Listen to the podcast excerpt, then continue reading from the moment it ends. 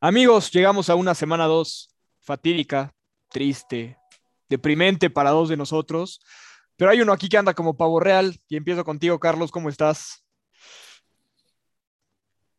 Hermanos, gente, con el gusto de saludarlos. Eh, contento, no tan tranquilo como en la semana uno, pero contento. Obviamente, un win es un win y en nuestra división es todavía más. Eh, eh, sin duda alguna, creo que hoy más que nunca sabemos que la, eh, la división es la más difícil de la NFL y basta con ver el inicio, la división va 7-1 y porque Seattle tuvo una derrota impresionante, pero bueno, ya vamos a estar platicando a fondo de, de este y todos los partidos y bueno, vamos a darle. Miquel, yo sé que estás muy enojado, yo sé que estás fúrico contra mucha gente en Miami. Ahorita llegamos a eso, ¿tú cómo estás? Deprimido, odio la NFL, Quiero despedir a Flores, a Grier, derrumbar el estadio, mover al equipo de ciudad y, y nada.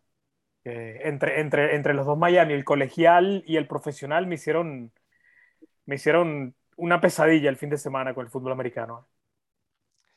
Bueno, vamos a empezar por el partido de Miami para sacarlo del, del camino.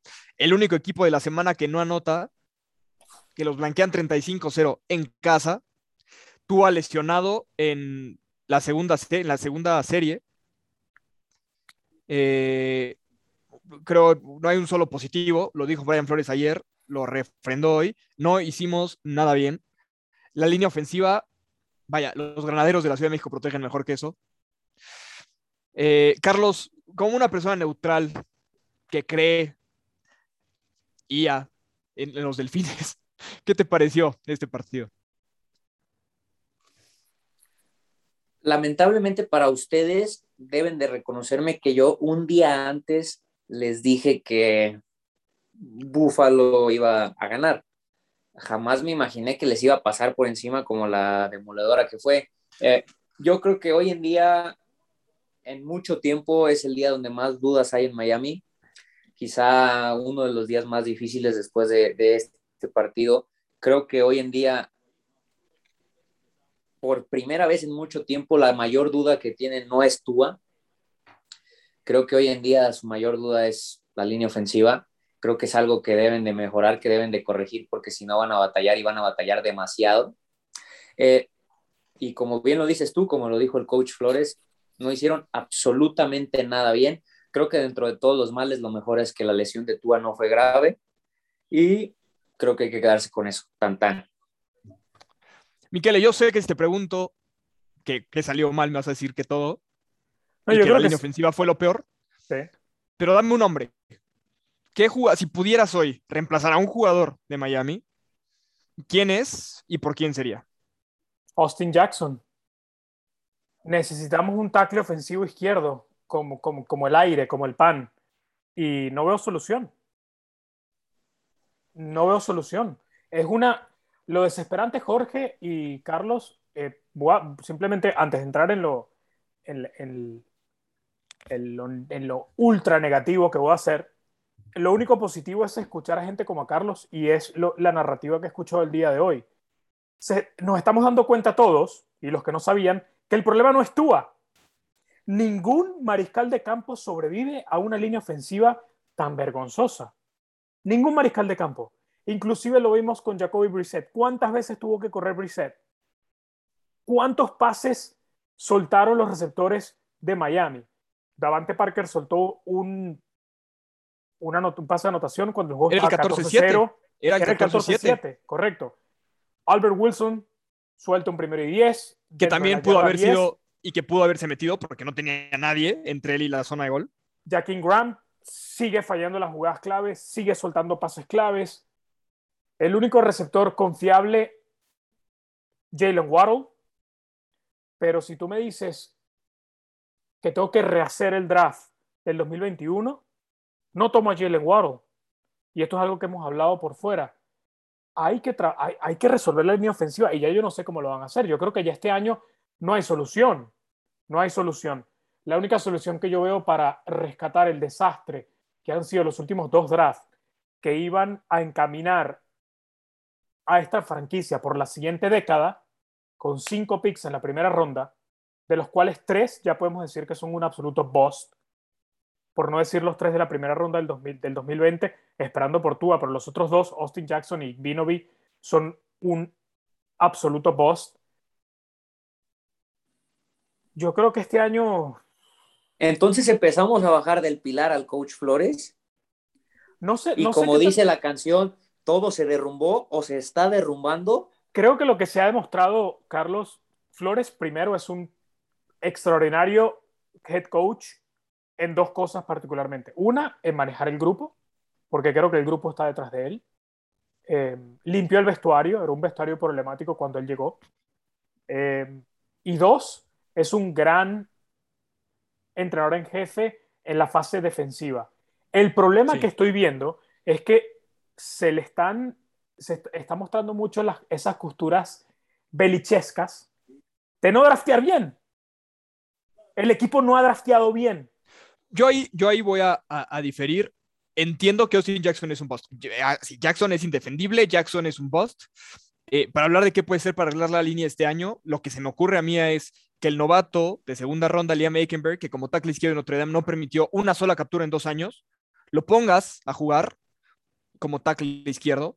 Que Robert Hunt, que el año pasado eh, jugó como tackle derecho y lo hizo de promedio a bien para un novato, lo regreses a jugar a tackle derecho en lugar de, de tenerlo como guard, que entiendo que tiene mayor potencial ahí, y que pongas a quien sea como guard, pero tienes que proteger, eh, eh, o sea, tienes que tener tackles que sean sólidos. Este partido, Jesse Davis, el tackle derecho, fue una absoluta vergüenza la jugada que le hicieron a Tua, o sea, sin técnica, sin, for- sin fuerza, sin absolutamente nada. Pero yo te voy a decir por qué defiendo el drafting. Javon Holland, safety de primer año, fue el defensivo mejor rankeado entre los novatos esta semana y el mejor rankeado de Miami esta semana. Y la defensa, la verdad es que, a ver, hasta medio tiempo ibas Que no era muy abajo. difícil.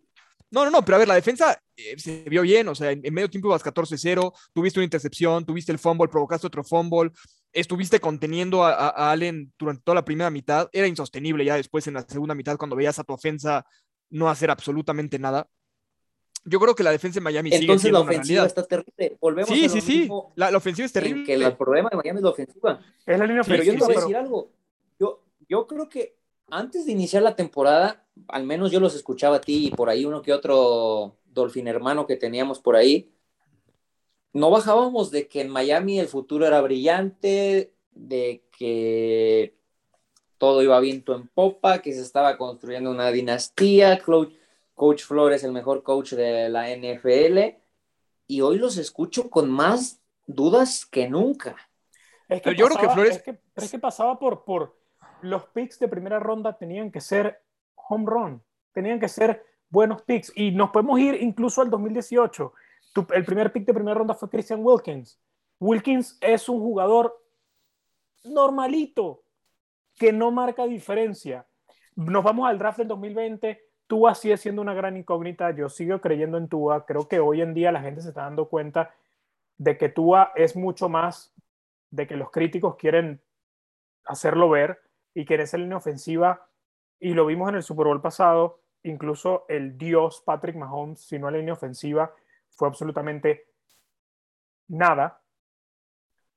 Pero el problema es que el resto, estos últimos dos años, con cinco picks de primera ronda, uno es una incógnita, Tua, sigue siendo una incógnita, nos guste o no.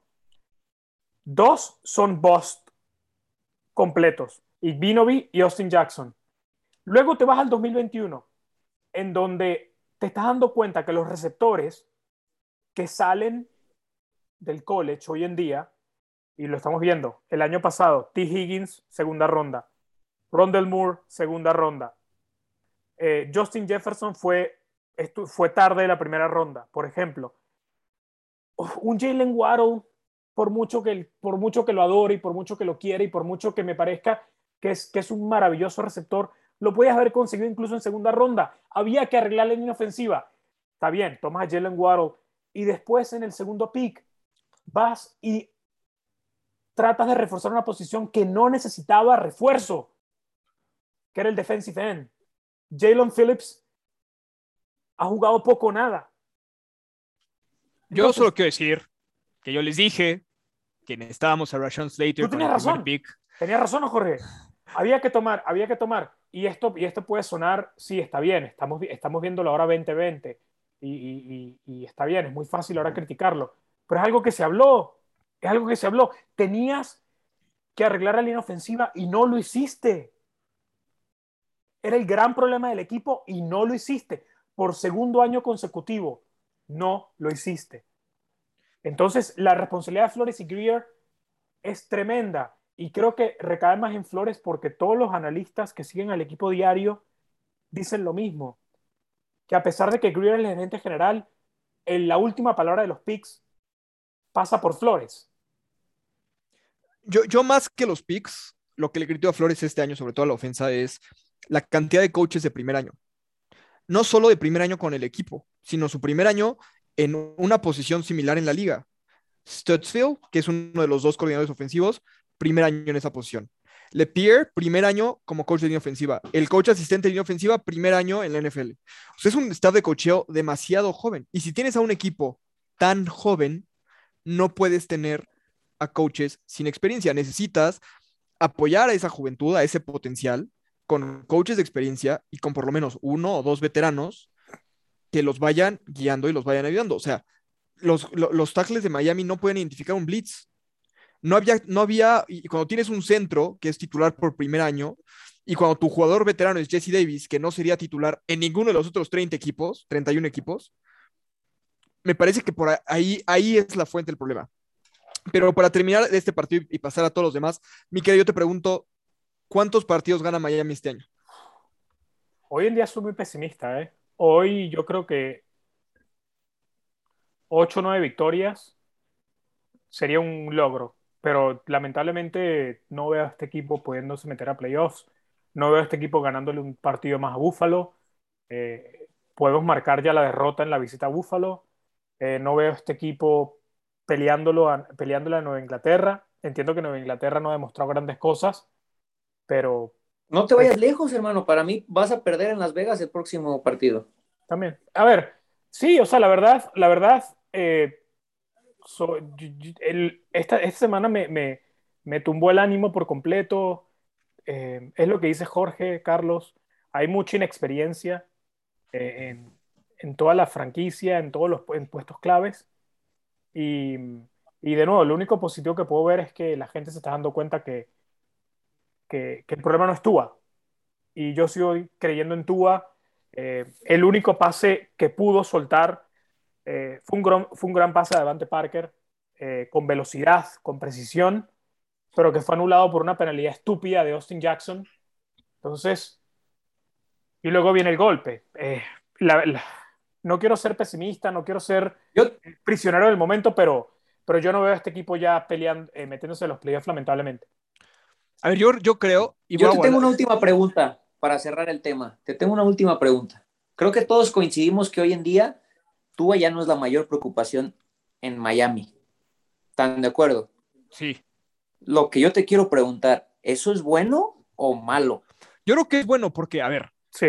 Yo creo, que, que, si a Tua le das una línea ofensiva, no, te pido una línea ofensiva buena, no te pido una línea ofensiva top 5. Pero no la vas a tener. Yo creo que está, a ver, yo creo que con el ajuste de poner al día.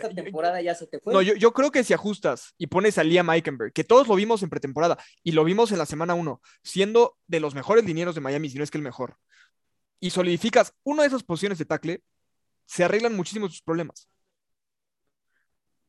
Yo creo que incluso yo, yo me atrevería a decir que la línea ofensiva titular de Miami el domingo va a ser Liam Eikenberg de tackle izquierdo, Kindley se mantiene como guardia izquierdo, Dieter va a seguir como centro. Van a meter a Manx, que es eh, con un centro guardia con experiencia, a que venga a ayudar a Dieter a identificar las cargas como guardia derecho y van a regresar a Hunt a tackle derecho.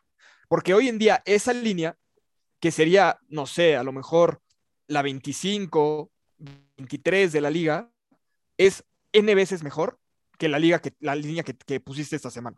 Que fue la 32 de la liga. Que fue la, yo creo que... La 33. San Diego State tenía mejor línea esta semana que Miami. Sí. Y otra nota positiva que regresa Will Fuller, o regresó Will Fuller. Regresó Will Fuller, afortunadamente no fue, no fue nada tan grave como esperábamos, se pudo solucionar por lo menos, seguimos sin saber qué pasó. Eh, Yo me atrevería, atrevería a decir que Miami va a seguir peleando playoffs. Le recuerdo que tuvimos un programa muy parecido el año pasado, donde él, sí, no fue Miami, pero estábamos acabándonos a otro equipo que le habían pasado por encima, que le habían metido 32 puntos en casa, que era un equipo lleno de estrellas, que era la decepción, que estábamos viendo el fin de la leyenda. No, y bueno, no, ese equipo, hermano, no, ese equipo se no, enrachó y yo, no, mi punto no, es, a ver, no, guardando, guardando perspectivas, No. guardando, guardando distancias. Mi punto es que estamos en semana galaxias. 2, Carlos. Seis- Pero estamos seis en semana galaxias. 2, falta mucho.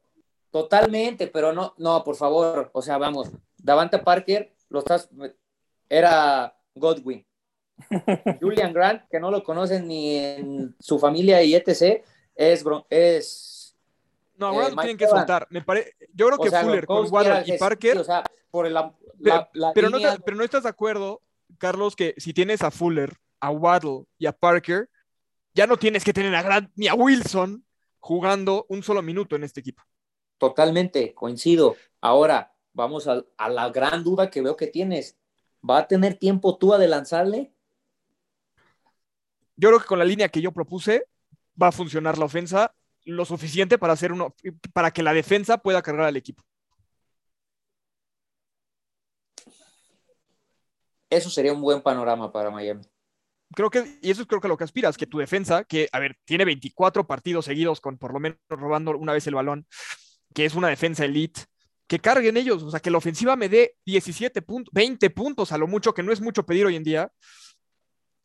Es todo lo que pido y, y creo que, que con una línea que funcione, o sea, una línea profesional, debes poder hacer eso. Pero vamos al siguiente partido.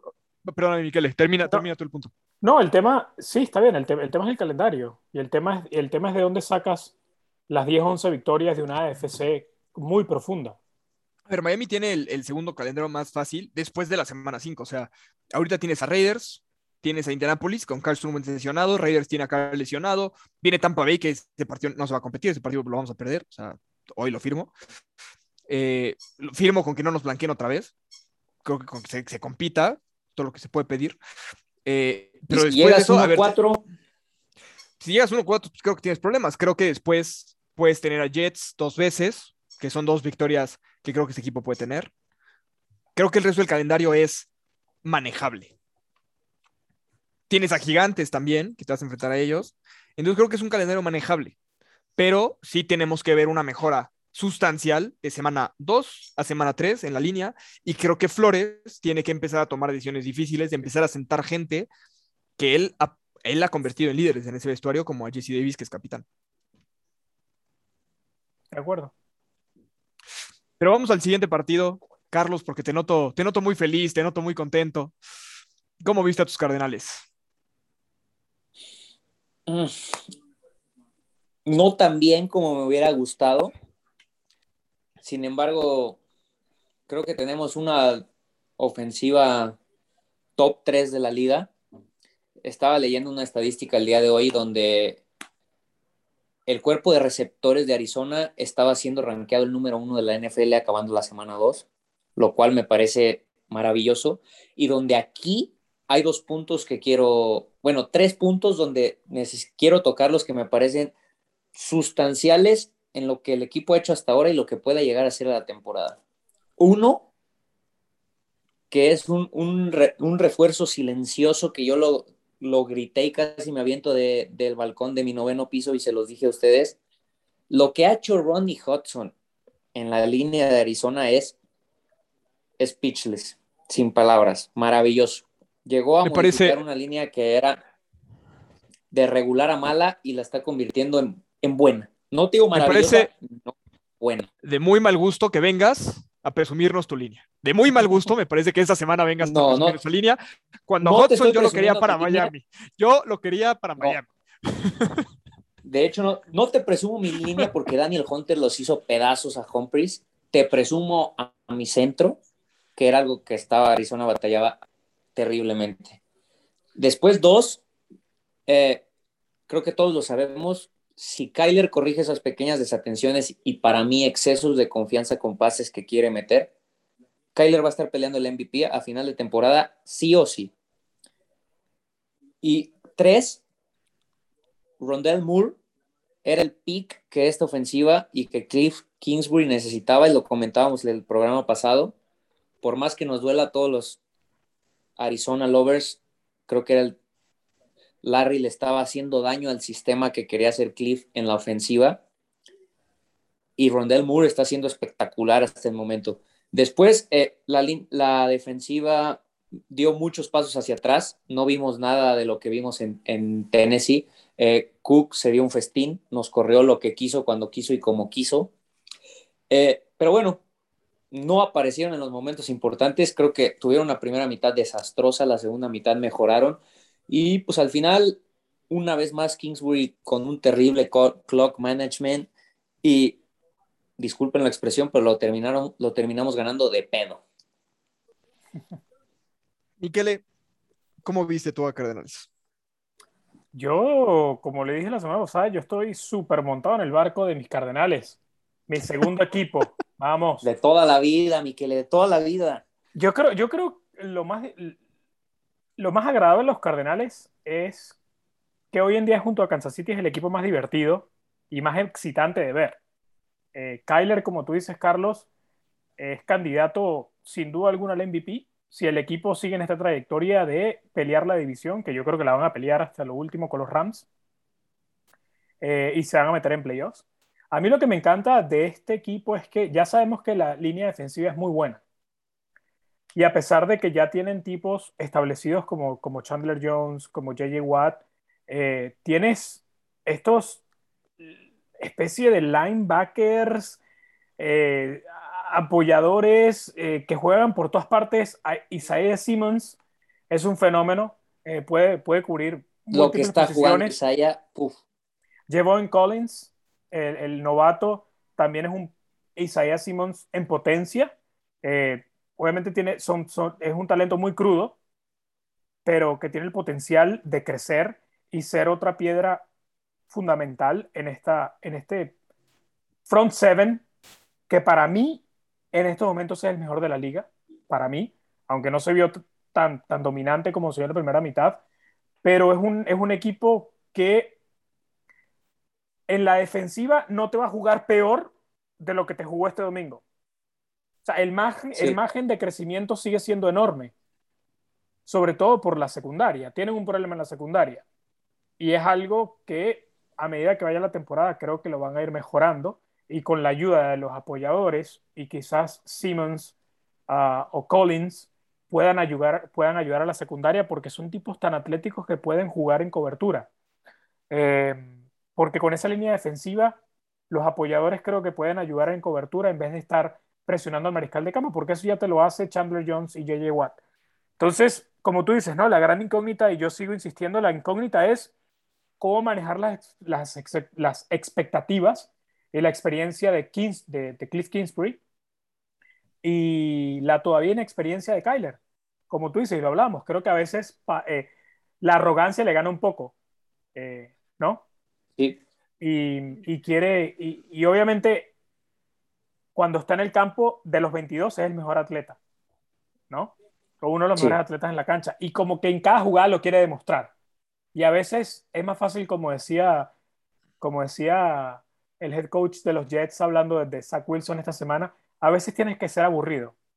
Toma el pase corto, toma la fácil y no querer ser eh, y no querer hacer la gran jugada en todas, ¿no?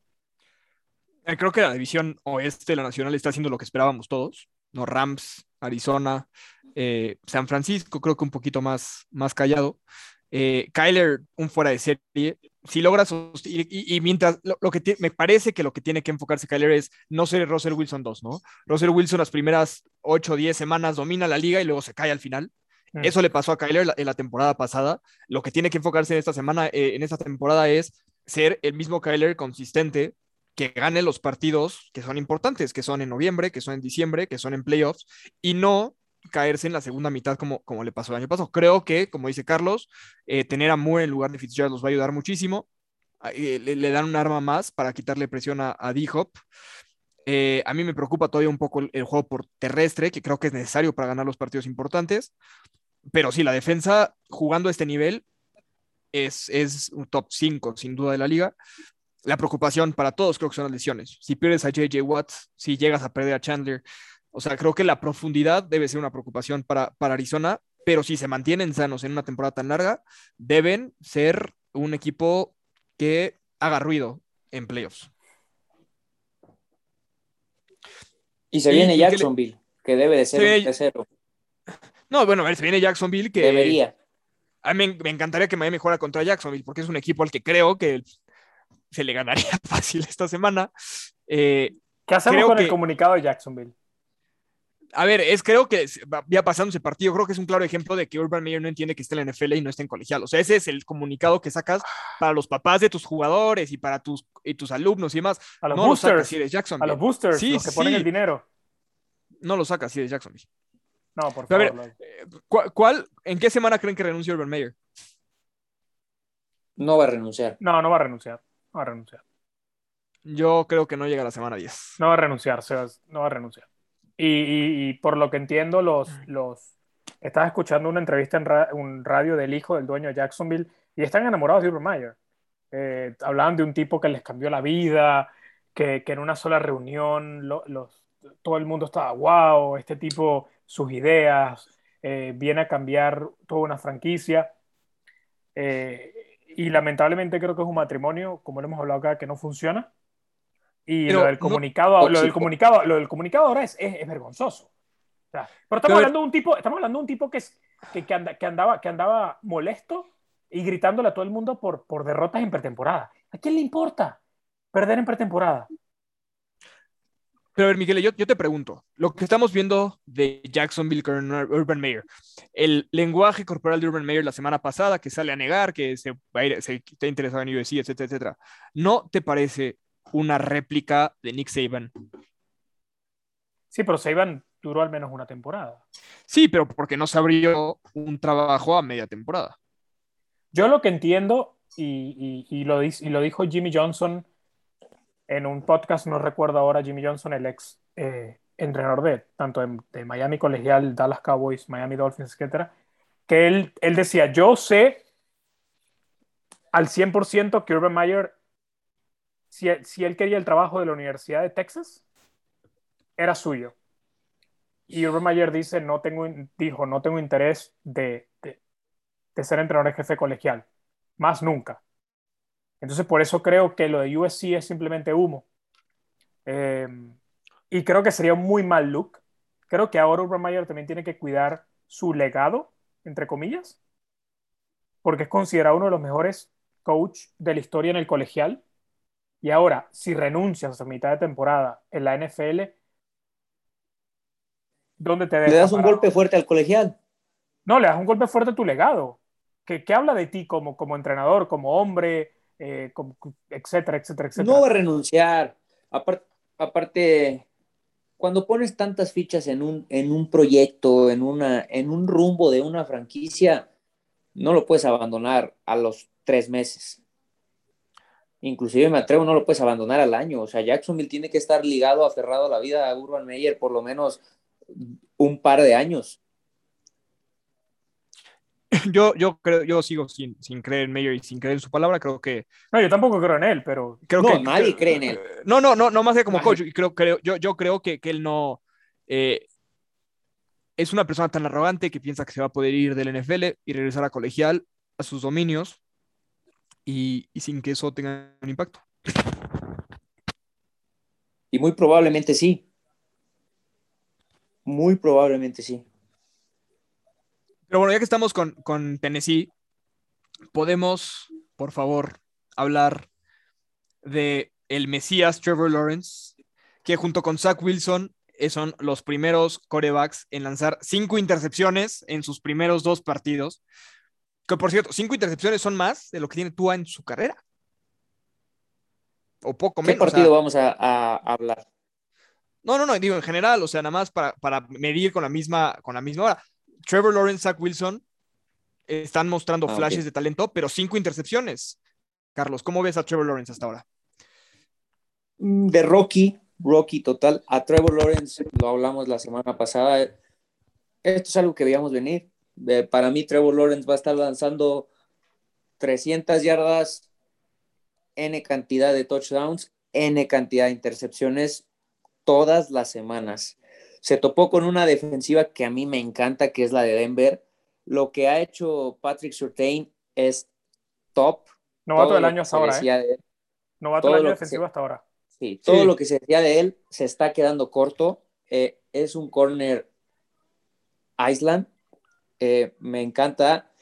Y la realmente la defensiva de Denver lo tenía todo, o lo tiene todo, perdón.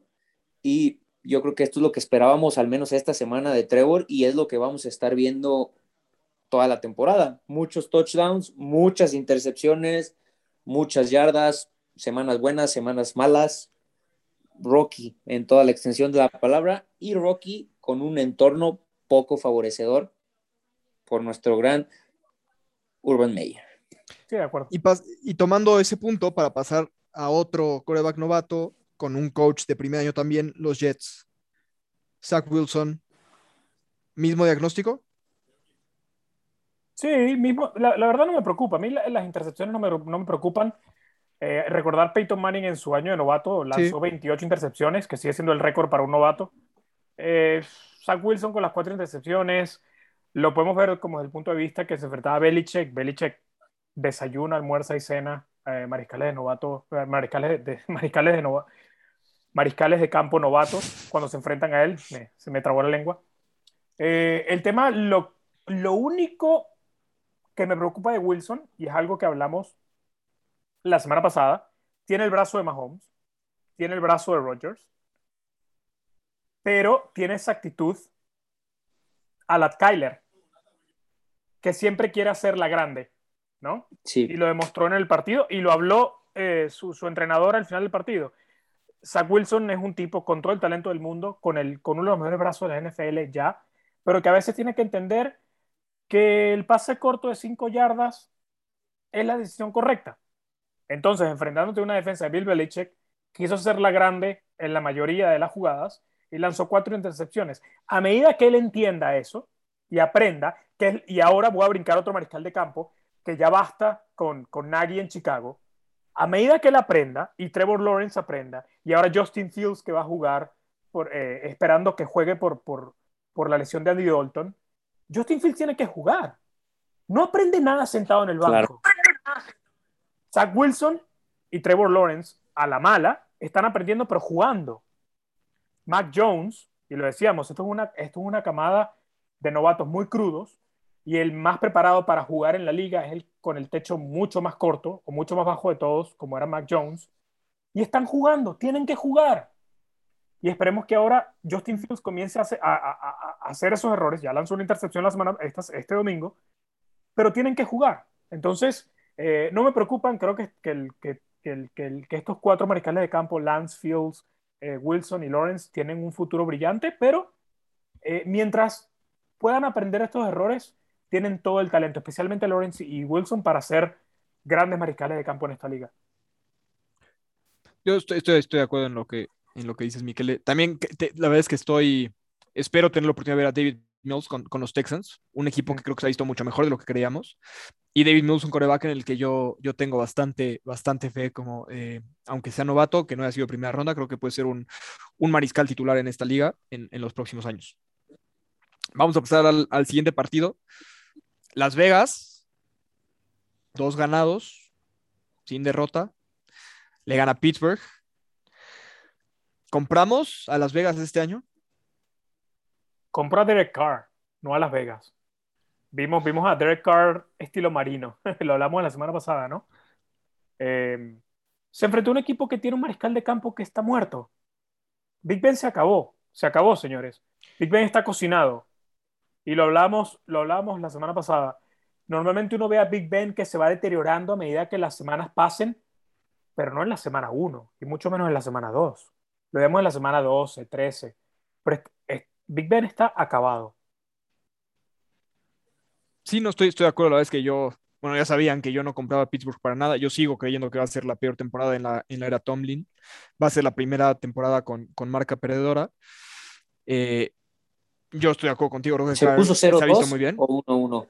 1-1. 1-1, 1-1. Eh, Pero sí, a ver, creo que la persona más feliz y a la que le están salvando el trabajo con este inicio de dos ganados, cero perdidos es Mike Mayock. Y sí. Sí. Pero ojo, el equipo, a ver, para que este equipo gane, Derek Carr tiene que jugar de esa manera los 17 partidos. Sí. ¿Le aguantará la línea? No creo. No, pues ya está lesionado, parece, parece que no va a jugar el, este domingo contra Miami. Eh, Josh Jacobs tampoco, ambos lesionados. Eh, es un equipo que se le van a empezar a ver las costuras a medida que vaya caminando la temporada. Y los rivales. Sí, sí.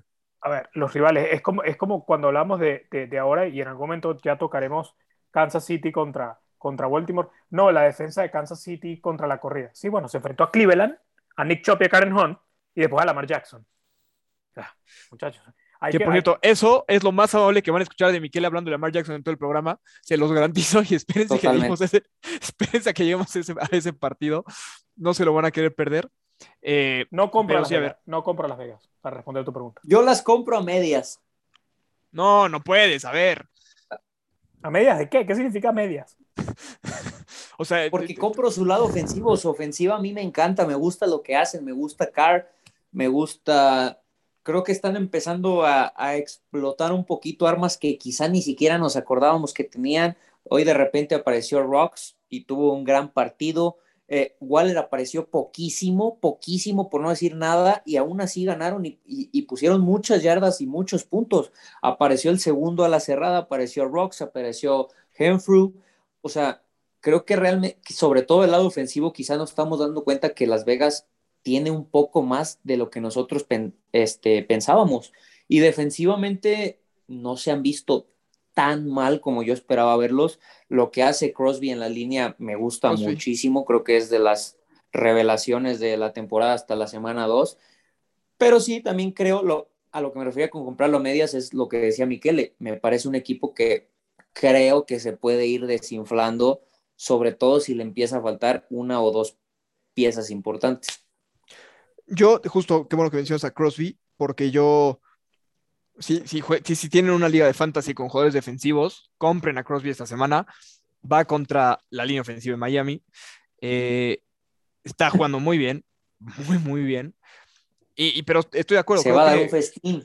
Sí, pero estoy de acuerdo. Creo que si, si, si Raiders, esos, esos equipos donde si pierdes a uno o dos jugadores a lesión, que es normal en la temporada que pierdas tres, cuatro, es cuando se empieza a ver la falta de profundidad y lo mal armado que está el equipo. Y cuando se empiezan a enfrentar a defensivas mucho mejor, que va a ser interesante ver a la línea ofensiva de Raiders contra la defensiva de Miami, que ya dijimos, eh, sigue siendo una fortaleza, sigue siendo una defensa elite y sigue siendo una ofensiva que es muy buena robando la bola. Sí, a ver, ahora qué va a pasar con Derek Carr cuando se enfrenta a la secundaria de Miami. Si es que juega. Yo, yo creo. Va a ser un duelo interesante. Yo creo que Carr no va a jugar esta semana. ¿Qué le pasó? Fue. Tiene una lesión. No. Te voy a decir cuál es la, lesión. Eh, sí, eh, fue una lesión en la eh, en el tobillo. Parece que dice lo que dicen es que pudo haber sido peor. Parece que es un esguince. fue el mismo tobillo que ya se fue fracturado una vez. Entonces, a pesar de que pudo regresar, parece que hay ya preguntas de que sí sería prudente ponerlo a jugar esta semana. Y sí, podría jugar. Yo creo que aunque esté en un pie va a jugar. Yo creo que no puedes no arriesgar tu Pero quizás, con el 2 y 0 puedes tener un puedes jugar un poco con el colchón. Exacto, puedes, puedes usar ese colchón y además entiendo que va a ser una semana que es una temporada de siete partidos donde sí vas a necesitar a tus corebacks, a tus mejores jugadores al final de temporada.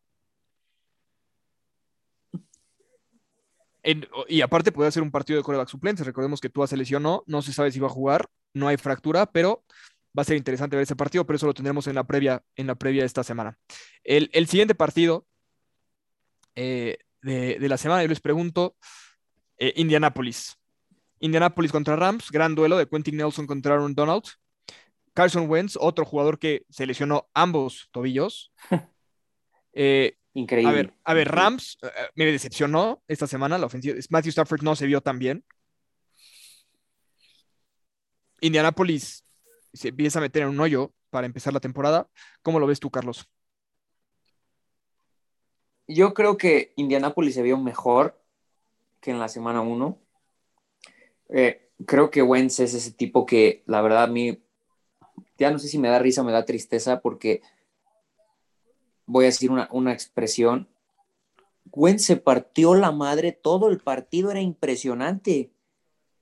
Corría, lo tacleaban, lo agarraban, lo golpeaban, lanzaba corto, lanzaba largo, eh, se arrastraba. O sea, te juro, por Wentz no quedó. Y que después salga lesionado en el momento más importante del partido fue como, puff, qué, qué lástima por él. La historia de Wentz. se merecía es que es justo lo que iba a decir. Y quizá ganarlo. Y quizá ganarlo. Eh, creo que los Rams no se vieron tan bien como tú lo dices, pero siguen siendo una ofensiva explosiva. Eh, dos, tres destellos de Stafford hacia Cobb y no necesitaron más, pero yo creo que Indianapolis compitió más de lo que al menos yo esperaba que iba a competir. A ver, pero sí Indianapolis, está meti- se metió en un hoyo, un hoyo complicado, como lo dices tú. Cero ganados, dos perdidos. Afortunadamente en esa división y en general en la conferencia Y americana. los las dos en casa. Sí, sí, sí, sí. Houston, Tennessee están arriba de ellos con un- una victoria, una, una derrota. La verdad es que en la división americana solamente quedan dos, dos invictos, que no creo que vayan a durar mucho, que son Denver y, y Raiders. Eh, Miquele, ¿cómo viste este partido? La defensiva de Rams, la defensiva de Colts está decepcionado. ¿Cómo los ves? Los Colts son un equipo complicado analizar, ¿no? Porque no sabemos, como dice Carlos, qué te va a dar Wentz. Y creo que fue la gran incógnita eh, de todo el offseason. Y la pretemporada comenzó con él lesionado, regresa, ya se lesiona, ambos tobillos. No sabemos si, pues, si, si siquiera puede caminar. Es un equipo con pocas armas ofensivas. Ya T.Y. Hilton es prácticamente eh, un jugador que no se puede contar con él también. Las lesiones se lo han ido comiendo un poco a poco. Eh, una defensiva que temporadas pasadas había sido mejor de lo que está mostrando.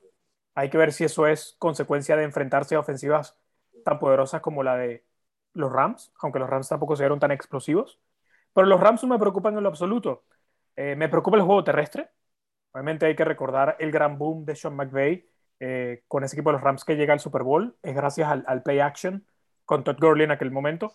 Hoy los Rams me parece que no tienen esa, esa arma eh, a la hora de, del esquema de jugadas y depende mucho del brazo de Stafford y depende mucho de la bomba de Stafford, como en ambos partidos ya, ya ha ocurrido con, con, Cooper Cup. Eh, y va a ser un equipo que hay que recordar también que Stafford no jugó la pretemporada, no vio snaps en la pretemporada, así que básicamente estos primeros partidos son quizás comenzar a agarrar el feeling con sus compañeros, el feeling de la ofensiva, y, y es un equipo que, que debe ir creciendo a medida que, que, que, que McVay y, y Stafford eh, se van compaginando, ¿no? Eh, pero sí me genera un poquito de preocupación esa unidimensionalidad de la ofensiva. Eh, creo Sí. que McVay está, está muy enamorado de Stafford y Sí. está exagerando un poco es, es, eh, querer, querer conectar el home run en cada jugada. Me, me robaste las, las palabras de la boca, estoy de acuerdo contigo, creo que le falta muchísimo balance. Eh, pueden tener un juego terrestre, pero no lo han querido usar. Sí.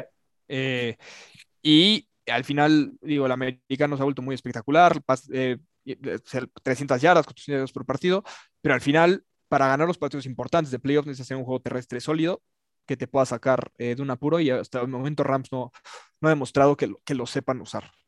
Eh, el siguiente partido, muy rápido, te voy a pedir nada más dos impresiones, Carlos. Cleveland venciendo, venciendo a Houston.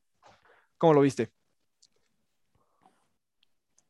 Creo que Cleveland, a pesar de que es un equipo 80% terrestre, está, extrañó o está extrañando a Odell y sobre todo ahora que perdió a Jarvis Landry también.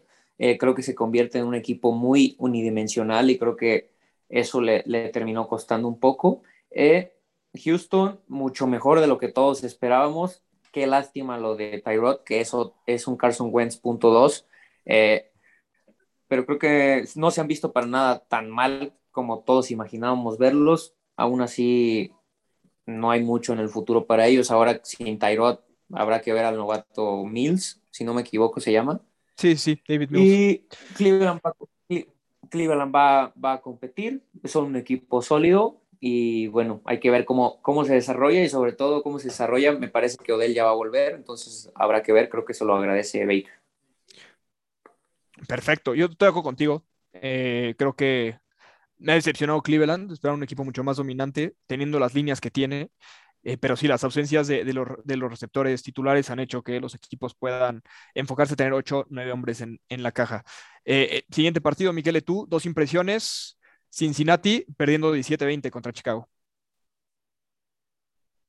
Cincinnati, un equipo Joe Burrow con típicos errores de novato. Hay que recordar que al menos el papel Joe Burrow sigue siendo un novato, eh, que su no llega ni a 10 aperturas todavía, si no me equivoco, tiene menos que tú, a Jorge. Eh, corríjame si estoy equivocado. Sí, eh, creo, que, creo que estás en lo correcto. Volviendo, volviendo a la lesión, de la terrible lesión, eh, jugó poco y nada en la pretemporada, apenas el último partido, unos snaps. Es una ofensiva con buenas armas, una gran conexión con Jamar Chase, pero una línea ofensiva que ya sabemos está en reconstrucción, tiene problemas. Y un equipo que lamentablemente pues, está sentenciado a estar en el foso de esa división, pero que ofensivamente va por el buen camino, pero, pero falta mucho. Y Bro ha jugado, es su doceavo partido. En, en Igual que tú, entonces. sí, sí, sí. Y ha sido capturado en 41 ocasiones, 32. No, una locura, una locura. Es, es ridículo. Y, pero sí. Eh, siguiente partido, San Francisco, Filadelfia, y aquí les pregunto a los dos, para mí San Francisco ha quedado de ver, en una división tan complicada, se ve eh, como, el, como el rival más débil.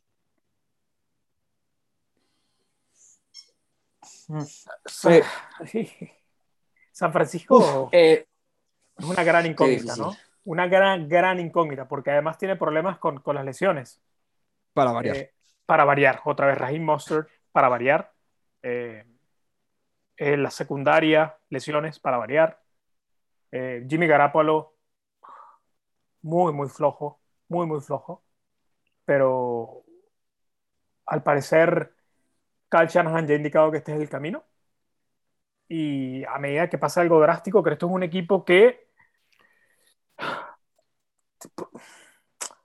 No sé, creo que a veces Cal Shanahan, eh, no sé si están de acuerdo con esto, eh, y voy a utilizar un término en, en inglés, eh, a veces es muy cute y muy cute es un término que se utiliza cuando, cuando, el, cuando el coach o entrenador quiere ser demasiado inteligente. Demasiado inteligente, quiere reinventar la rueda, ¿no? Sí, sí. Eh, no, sé, no, no, sé qué están buscando con, con, con, con el tema Garapolo Trey Lance, eh, el juego terrestre, bueno, las lesiones. Eh, pero son hoyos que ellos mismos cavan. Raheem Monster tiene un historial de lesiones y le dieron una extensión de contrato. un lesionado. Y la verdad es un equipo que lamentablemente yo no creo que, que tenga para competirle a, Rams, a los Cardinals. Y por, por, acá, por lo poco que hemos visto, pinta para, para ojo, y, que, tampoco, que, tampoco es terrible, ¿no? Pero eh, cuarto de esa división. Carlos, tus rivales divisionales, ¿lo ves? ¿Estás de acuerdo con, con Michele? ¿El rival más débil? Sí, sí, eh, no lo sé. Creo que es un equipo que genera dudas, dudas que ellos mismos tapan y que al tapar esas generan otros huecos. Y, así sucesivamente. Eh, creo que es un equipo que es una incógnita al día de hoy. Es una incógnita, pero sigue ganando sigue ganando, hoy se pone 2-0. Eh, es, extraño lo que pasa ahí porque no los volteas a ver, no se han visto dominantes, no se han visto mal. Eh, creo que sean, ah, si tuviera que decir una palabra, creo que balance podría ser. Ni para un lado ni para el otro han hecho lo suficiente, lo justo para ganar dos partidos. Eh, creo que lo del coreback, como lo dice Miquel, nadie lo entiende. Eh, nadie lo entiende, nadie sabe cuál es el futuro ahí, si es, si es Garópolo, si es Trey Lance, eh, si están contentos con haber brincado por Trey Lance, con todo lo que dieron. No lo sé, tienen muchas dudas, pero creo que han tenido balance y, han conseguido sus victorias. Sí, un, equipo difícil de, analizar en una división muy, muy, eh, muy peleada, pero donde creo que la consistencia del roster, la experiencia del roster puede, puede jugar a su favor eh, más adelante. Eh, siguiente partido, también lo vamos a platicar nada más muy rápido, a pesar de ser equipos populares. Dallas 27 a Chargers. Miquel, te pregunto, muy sencillo, ¿compramos a Dallas o no compramos a Dallas? Yo compro a Dallas, sobre todo en esa división, sobre todo porque la línea ofensiva está de regreso. Tyron Smith sigue demostrando que es el mejor tackle izquierdo de la liga con el permiso de David Bakhtiari, eh, que no está jugando. Eh, Zach Martin es impresionante. Eh, es una línea ofensiva donde estamos viendo que David, Pollard es ahora, es hoy mejor corredor que Zeke Elliott, sí. el titular, pero son dos corredores que, que aprovechan muy bien la línea ofensiva. Dak Prescott todavía no está físicamente y el brazo no está donde debería estar. Y vimos a un, a un equipo que ya fue exitoso en años pasados con esta fórmula. Una defensiva promedio, una gran línea ofensiva, un mariscal de campo que es un game manager plus, plus plus, si, si lo queremos decir de esta manera, pero hoy en día, por, por la falta de condición física de Prescott, hoy es un game manager que va a seguir mejorando si se mantiene sano en lo que es la progresión de la temporada. Eh, un juego terrestre decente en donde Pollard hoy tiene que estar por encima de Zeke Elliott y un gran cuerpo de receptores. Creo que Dallas, al menos en esta división, va a ganar la división caminando. Y, y nuevamente, ligándolo al tema de Miami, demostrando que que, con un, que con una ofensiva y ante un rival muy bueno de frente, mientras tengas una, línea ofensiva que te permita generar y dictar tu juego, tienes chance siempre de ganar. Sí, creo que en un deporte que ha evolucionado tanto, hay ciertas cosas que son elementales y justamente jugar, eh, tener una línea sólida al frente es, clave. O sea, creo que los equipos que van las trincheras son los equipos que, al final de la temporada van a ser los que, los que más compitan. Eh, Carlos. Yo, antes de pasar ahí, sí, sí. Eh, yo difiero un poco aquí. Yo no compro a Dallas. Eh, me parece que es un partido engañoso, eh, donde lo platicábamos el otro día, donde Chargers deja ir cerca de 250 yardas y tres touchdowns por, por castigos en la línea que hubieran dado, les hubieran dado un triunfo caminando.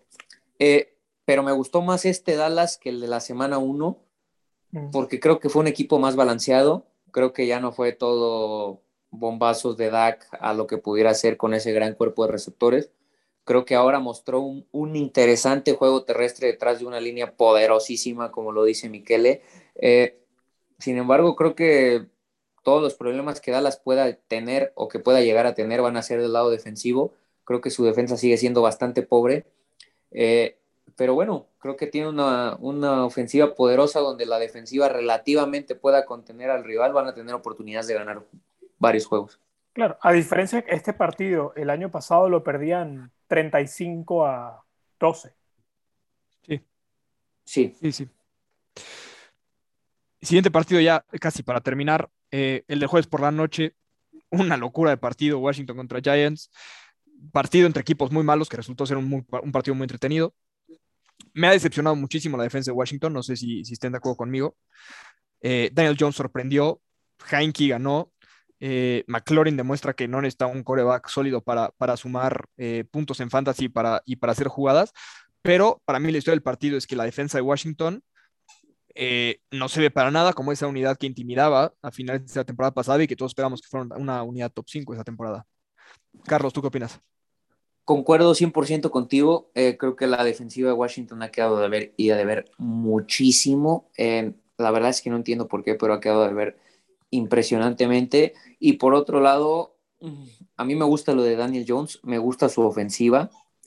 Eh, sin embargo, creo que nadie nos atrevemos a comprar todavía a Daniel Jones. Creo que terminó siendo un, un, gran juego. Y lo único que este juego me termina de confirmar a mí es que los Giants no saben ganar. Eh, no sé qué tiene ese equipo que no sabe ganar y a la larga si no sabes ganar, estés en la división en la que estés, vas a terminar siendo un equipo irrelevante. Sí, estoy de acuerdo, totalmente de acuerdo. Y ahora sí, para terminar el programa, me esperé, me esperé, Miquele, para, para darles algo a, a nuestros escuchas. Lamar Jackson vence por primera vez a Patrick Mahomes, gana un partido que aparte él cargó con la ofensiva. ¿Renuevas a Lamar Jackson? Primero voy contigo, Carlos, que te veo, que te veo muy sonriente. ¿Tú renuevas a Lamar Jackson hoy? Es que Lamar Jackson fue lo que sabemos que es Lamar Jackson. Eh, yo no entiendo qué quiso hacer Baltimore al principio, poniéndolo a lanzar, donde se vio terriblemente mal.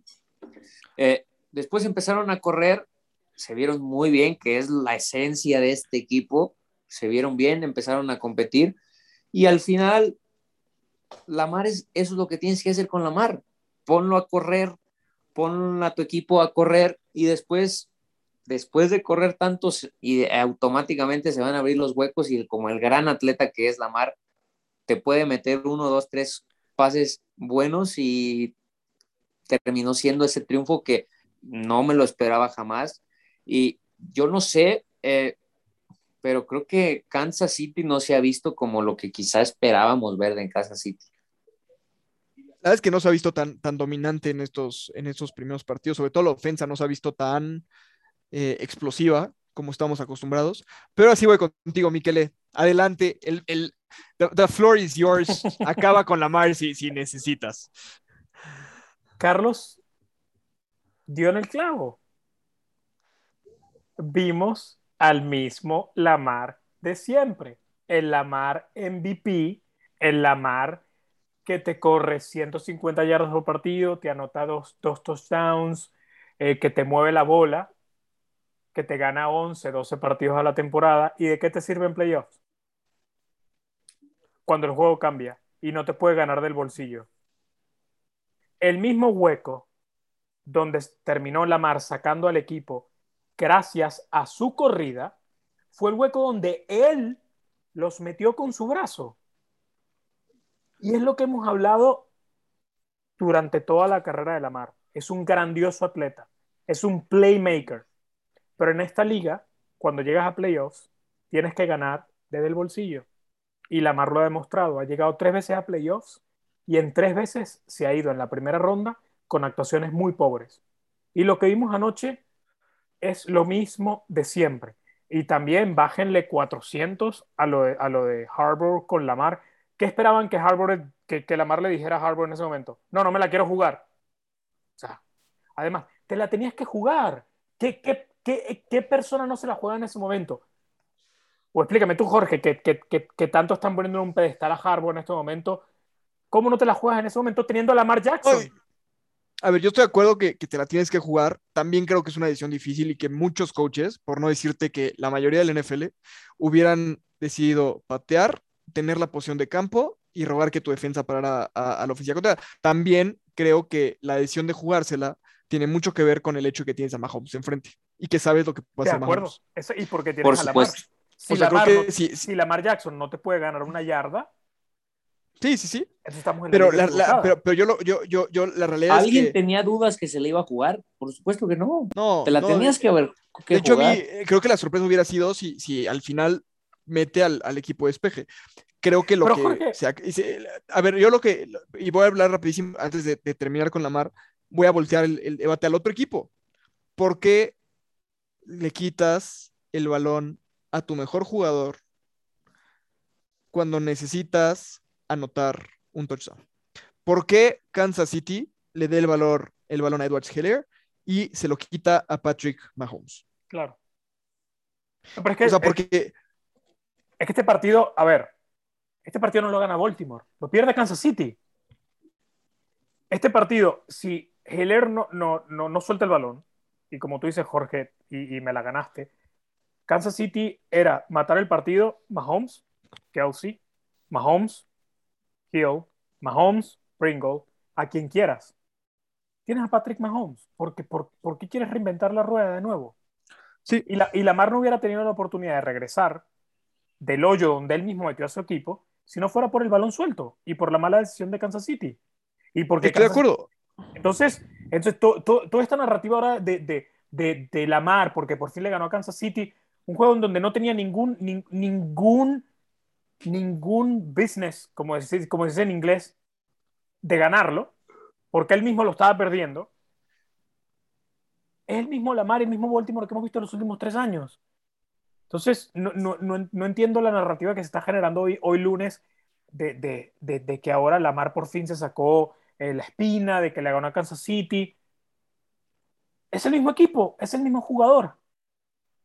La buena noticia para Lamar es que el año pasado eh, este mismo rechazo a su juego se lo dio Michele a Baker Mayfield y al final eh, Michele ya, ya hoy es un, es un Baker fan. Entonces, Baker Liver, Baker Liver. Sí, sí, sí, todavía, todavía puede que termine la temporada siendo, estando en el, en el avión de Lamar. Eh, Miquel Lamar renueva contrato esta temporada, ¿no? Y esa, era mi pregunta, ¿lo, renovaron ustedes o no? No, claro que sí. Lo tienes que renovar, pero por supuesto. Lo, que yo, lo, que yo, quiero ver es, es, la cantidad de dinero que le vas a dar a Lamar. Yo, más que la cantidad, quiero ver la estructura. Quiero ver si te vas a proteger en caso de que en un coreback tan atlético conforme vayan pasando los años vaya perdiendo esa, ese atletismo, o si vas a confiar en él y vas a decir, Lamar, te, te confío en ti y estoy contigo 10 años. Claro. Que deberían de. Va a ser eh, un trabajo complicado para, para, Baltimore ahí ver cómo, bueno, negociar. Y también el jugador. Yo creo que ya todos estos mariscales de campo están viendo, están viendo el, el camino. Eh, Sí. Están viendo el camino con Brady. Brady ocupa el 15%, 1-5, el 15% del, del, del, del, salary cap de Tampa Bay. Y eso le permite sí. tener a Evans, a Godwin, a Gronk, a Antonio Brown, etc. Entonces, si ahora Lamar y Baker, porque ojo, también Baker está eh, para renovar o no, si ellos deciden que se quieren comer todo el pastel, entonces no habrá espacio para nada más. Entonces creo que creo que creo Mahomes que se come todo el pastel o no? No, la estructura de Mahomes. La forma que se ha estructurado su, su, Mahomes está muy interesante y no, la verdad es que deja un montón de espacio y sobre todo porque el próximo año va a explotar el cap de, de todos los equipos. Sí. Sí. No sé, yo la verdad creo, no sé, obviamente eh, suena muy negativo con Lamar, pero anoche no me demostró nada distinto a lo que hemos visto en los últimos tres años. Así que hasta que, hasta que no cambie, y no me demuestre lo contrario, porque ayer no me demostró nada. No me demostró nada al contrario de lo que he visto en los últimos tres años. Ese es mi punto. Y con lo que has visto, Damar es un coreback top 10. Pero top 10 de la liga, por supuesto. Pero eso no te alcanza para ganar un Super Bowl. Sí, no. O sea, a ver, hoy sí tenemos que hacer un top 10 de la liga. Derek Carr está ahí eh, Dak Prescott está ahí. Los, sí. los, ¿te, ¿te, alcanzan ellos para ganar un Super Bowl? No. ¿Está Baker? Pues Baker por ahí está, ¿no? También. Es interesante, eso lo podemos por su equipo podría ser la siguiente semana, el ranking de, de los corebacks de esta temporada, no históricos, porque ahí entendemos que, que Brady está adelante, pero de lo que hemos visto la temporada, la siguiente semana, pero, ser nuestro coach. Bueno, pero, pero lo estamos viendo, obviamente le estamos dando todo el crédito a Brady, pero Brady, está bien, Brady sigue siendo un mariscal de campo absolutamente top 10, top 5 de la liga, pero... El segundo mejor para mí. De acuerdo, pero mira todas las armas que tiene Carlos, y mira lo que, era, mira lo que fue Tom ¿Sí? Brady en su último año en, con los Patriotas. No, Brady no cambió, cambió el entorno. Sí, sí, totalmente. Sí, sí. Pero bueno, para terminar, Carlos, algo que nos quieras decir del partido de Green Bay con Davante Adams, Aaron Rodgers. ¿Ganaste, ganaste? Eh, creo que. ¿Ganaste gané. fantasy o no? Por, por dos puntos gané. Uf. Por dos puntos gané. Nos lo llevamos y mi equipo inició 2-0. Vamos. Eh, creo que nada que no esperábamos ver. Eh, creo que Green Bay volvió a ser un poco de lo que es Green Bay. Me deja muchas dudas su defensiva. Eh, creo que Detroit está demostrando un poquito más de lo que esperábamos de Detroit. Creo que Goff siendo Goff, eh, tienen un, un, backfield muy bueno, lo que es de Andre Swift y Jamal Williams, creo que son, los dos son espectaculares, pero es un equipo que está en total, total reconstrucción. Eh, creo que hoy Aaron Rodgers salió con un poquito más de ganas de jugar y cuando apretaron un poquito el acelerador, se lo terminaron llevando. Miquel, ¿compartes el, el diagnóstico? Sí, de acuerdo. Hoy Green Bay demostró lo que es capaz de hacer en casa con un Lambo Field repleto. Hay que recordar también que Lo de Aaron Jones fue bestial. Aaron Jones también. Aaron, Eh, me, la, me la debía de la semana pasada. De hecho, con los puntos que me sobran de esa semana, le pude haber ganado a Miquel la pasada. Pero bueno. Disculpa, ¿al- alguien debe aquí algo y no es Aaron Sí, Jones. yo ¿eh? debo una comida, yo debo una comida que te pago este fin.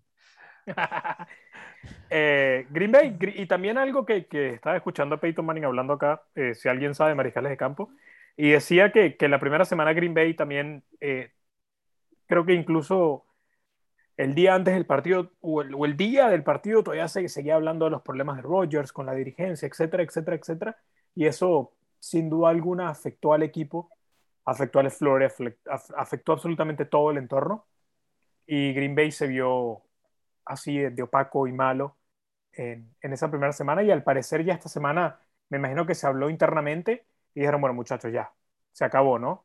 Eh, es hora de, de, pasar el switch y simplemente enfocarnos en el fútbol eh, y, y, a demostrar, al menos en estos partidos divisionales, donde Green Bay debería caminar la división, de, de que es momento de jugar fútbol y ya. Y un partido que nos faltó y rapidísimo ya para, para terminar, un minuto, eh, Santos. A ver, Santos la semana pasada se vio dominante, James Winston, es este Drew Brees, pero con brazo, etcétera, etcétera. Y esta semana Santos, o sea, desaparece. O sea, les mete 26 puntos. Carolina. No estamos hablando de un Tampa Bay, no estamos hablando de un Green Bay incluso. Carolina, con Sam Darnold, va y le mete 26 puntos a la defensa Underdog. de Santos. Sí, sí, sí. Eh, ¿Qué, ¿Qué, pasa con Santos? ¿Compramos a Santos? ¿Fue un error esta semana o fue un error la semana pasada? Yo te lo dije que Carolina me gustaba para ganar. Aquí me tienes que dar mi, mi mérito. Sí, sí, sí, sí, sí, sí. Y, y, yo voy a repetir lo que he venido diciendo todo este tiempo. A mí me gusta lo que se está construyendo en Carolina. A mí me gusta lo que están haciendo en Carolina. Eh, y me gusta de ambos lados de la bola. Creo que hoy en día su defensa es una defensa top 10 hasta la semana 2 es una defensa top 10. Es una muy buena defensa. Y del lado ofensivo tienes las armas suficientes para competir. Tienes a lo que probablemente sea el mejor corredor de la liga en Christian McCaffrey, sí. que termina siendo el mejor corredor de la liga y, uno de los mejores receptores también, si así lo quieres ver. Y después tienes un cuerpo de receptores bueno, con DJ Moore, con Robbie Anderson, con el novato Terrell Marshall. Lo que no sé muy bien es, es en qué nivel está la línea que tengan, lo desconozco, pero en general son un equipo muy competitivo. Sam Darnold se ha visto bien, no ha sido algo fuera del otro mundo, pero se ha visto bien. Y yo creo que semana tras semana se va a ir viendo mejor y mejor y mejor. Eh, si no me equivoco, es otro coreback que, tienen que tiene que renovar esta temporada. Y yo creo que Carolina tiene un presente bueno y un futuro muy bueno. Yo, eh, mi, mi, último aporte del partido va a ser Sam Darnold para mí es un Chad Pennington 2.0 que se fue de Jets y que va a llevar a su nuevo equipo a, a playoffs. Miquele. Y está muy bien, está muy bien. Lo hablamos, un equipo, un Sam Darnold, un, un Sam Darnold, un mariscal de campo competente que nosotros le tenemos mucha fe y le hemos tenido siempre fe a cualquier mariscal de campo que se aleja de Adam Gaze y de la franquicia de los Sí, sí, sí. Jets. Y como dice Carlos, un equipo también, también destacar eh, lo que ha hecho Carolina a la hora de estructurar eh, el manejo del equipo.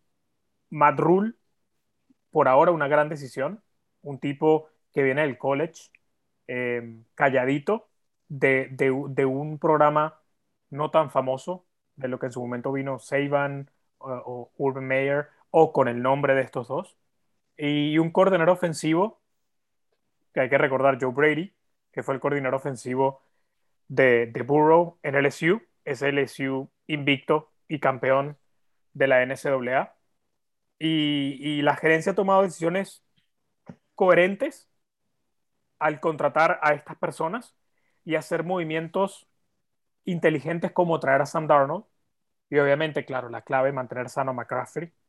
Eh, pero es un equipo, como tú dices, Carlos, que están construyendo algo bueno y que tiene chances de, de, convertirse en algo muy bueno a la larga. Y, los Santos, pues los Santos, la verdad, una moneda al aire. No creo que, hayan, que sean tan buenos como, como, como fue la semana 1, no creo que sean tan malos como se vieron en la semana 2. Y Jamie Winston, sabemos que el talento está ahí, pero sabemos también que las 30 intercesiones están ahí. Entonces, Sí, sí. eh, no sé, eh, no sé, habrá que ver. Lo, lo de- lo dejamos en el aire a los Santos por las próximas semanas. Y bueno, está, más adelante esta semana tendremos el, el partido de la previa de la semana 3. Eh, no se lo pierdan. Vamos a tener una actualización de Fantasy. Vamos a tener un invitado muy especial también para, para hablar de Fantasy a finales de esta semana, antes de, de la semana 3. Eh, Miquele, ¿algo que nos haya faltado para terminar? No, muy completo, muy completo. Esperar eh, que nuestros delfines eh, tengan una semana no tan terribles como lo que vimos el domingo. Y, y no mucho más. Carlos, ¿algo para terminar? Eh, creo que solo una cosita que por ahí se nos pasó a tocar y es que todo parece indicar o muy probablemente sea esta semana que viene va a iniciar la era Justin Fields en Chicago, que Mm. creo que es algo que todos los fans de Chicago deben estar esperando con ansias, que era historia de una muerte anunciada para Andy Dalton y bueno, vamos a empezar a ver, creo que para mí Justin Fields lo poco que ha jugado se ha visto bien y creo que inicia una nueva era en Chicago. Hoy, rapidito, Jorge, rápido, por favor, NFL. Dejen de hacer el ridículo con, con- con la regla del taunting. Sí, sí, sí, sí. Oh, sí, horrible, por favor. Ya basta, ¿no? ¿En que- qué momento, en qué momento se llevaron a los árbitros de la Eurocopa? Esto, esto es, es- es O sea- vergonzoso. Porque ahora, Vergonzoso. ahora- ahora estamos cayendo que están, que están tomando celebraciones como taunting. Sí, no, porque aparte el taunting, la regla es muy Sí, clara. no, es o sea, cuando vas hacia otro jugador con la intención de burla o provocación. No que celebraste que fue el el pase incompleto, no que celebraste, o sea, la verdad es que la aplicación de la regla, y es una regla que nadie quería que se aplicara, o sea, de todas las cosas que nos hemos quejado en NFL, esa creo que no ha sido. No, fueron, un par de dueños, ¿eh? Un par de Sí. dueños nada más. Sí, sí. Terrible. Pero bueno, ojalá que, que, que recompongan la situación porque cada vez la NFL regresa a hacer esa no fun league que, que tanto nos, nos puede llegar a aburrir. Así es. Pero la Sí, verdad es no, que digo, totalmente. algo que, algo que ha hecho muy bien la NFL, por lo menos esta temporada, que les ha salido bien, son los partidos en prime time. No ha habido uno solo que haya sido aburrido, ¿eh? Hasta ahora, todo muy entretenido. sí, no, está saliendo bastante bien. Entonces, qué bueno, pero bueno, Miquel y Carlos, nos vemos más adelante esta semana para platicar de la semana 3. Que descansen. Felicidades, Carlos, por tu 2 0. Miquele, eh, si Miami pierde esta semana, no, déjate el resultado. Si la línea ofensiva vuelve a aparecer una línea de conos, yo voy a mandar mi currículum con mis 72 kilos de peso porque creo que estorbo más. Un, un- cono estorba más que Sí. Austin Jackson. Sí, sí, sí. Pero bueno, muchachos, nos vemos, nos vemos más adelante. Muchas gracias por escucharnos en Quinto Down. Como siempre, síganos en redes sociales. Esperamos sus comentarios, sus quejas, eh, sugerencias, dudas. Muchas gracias.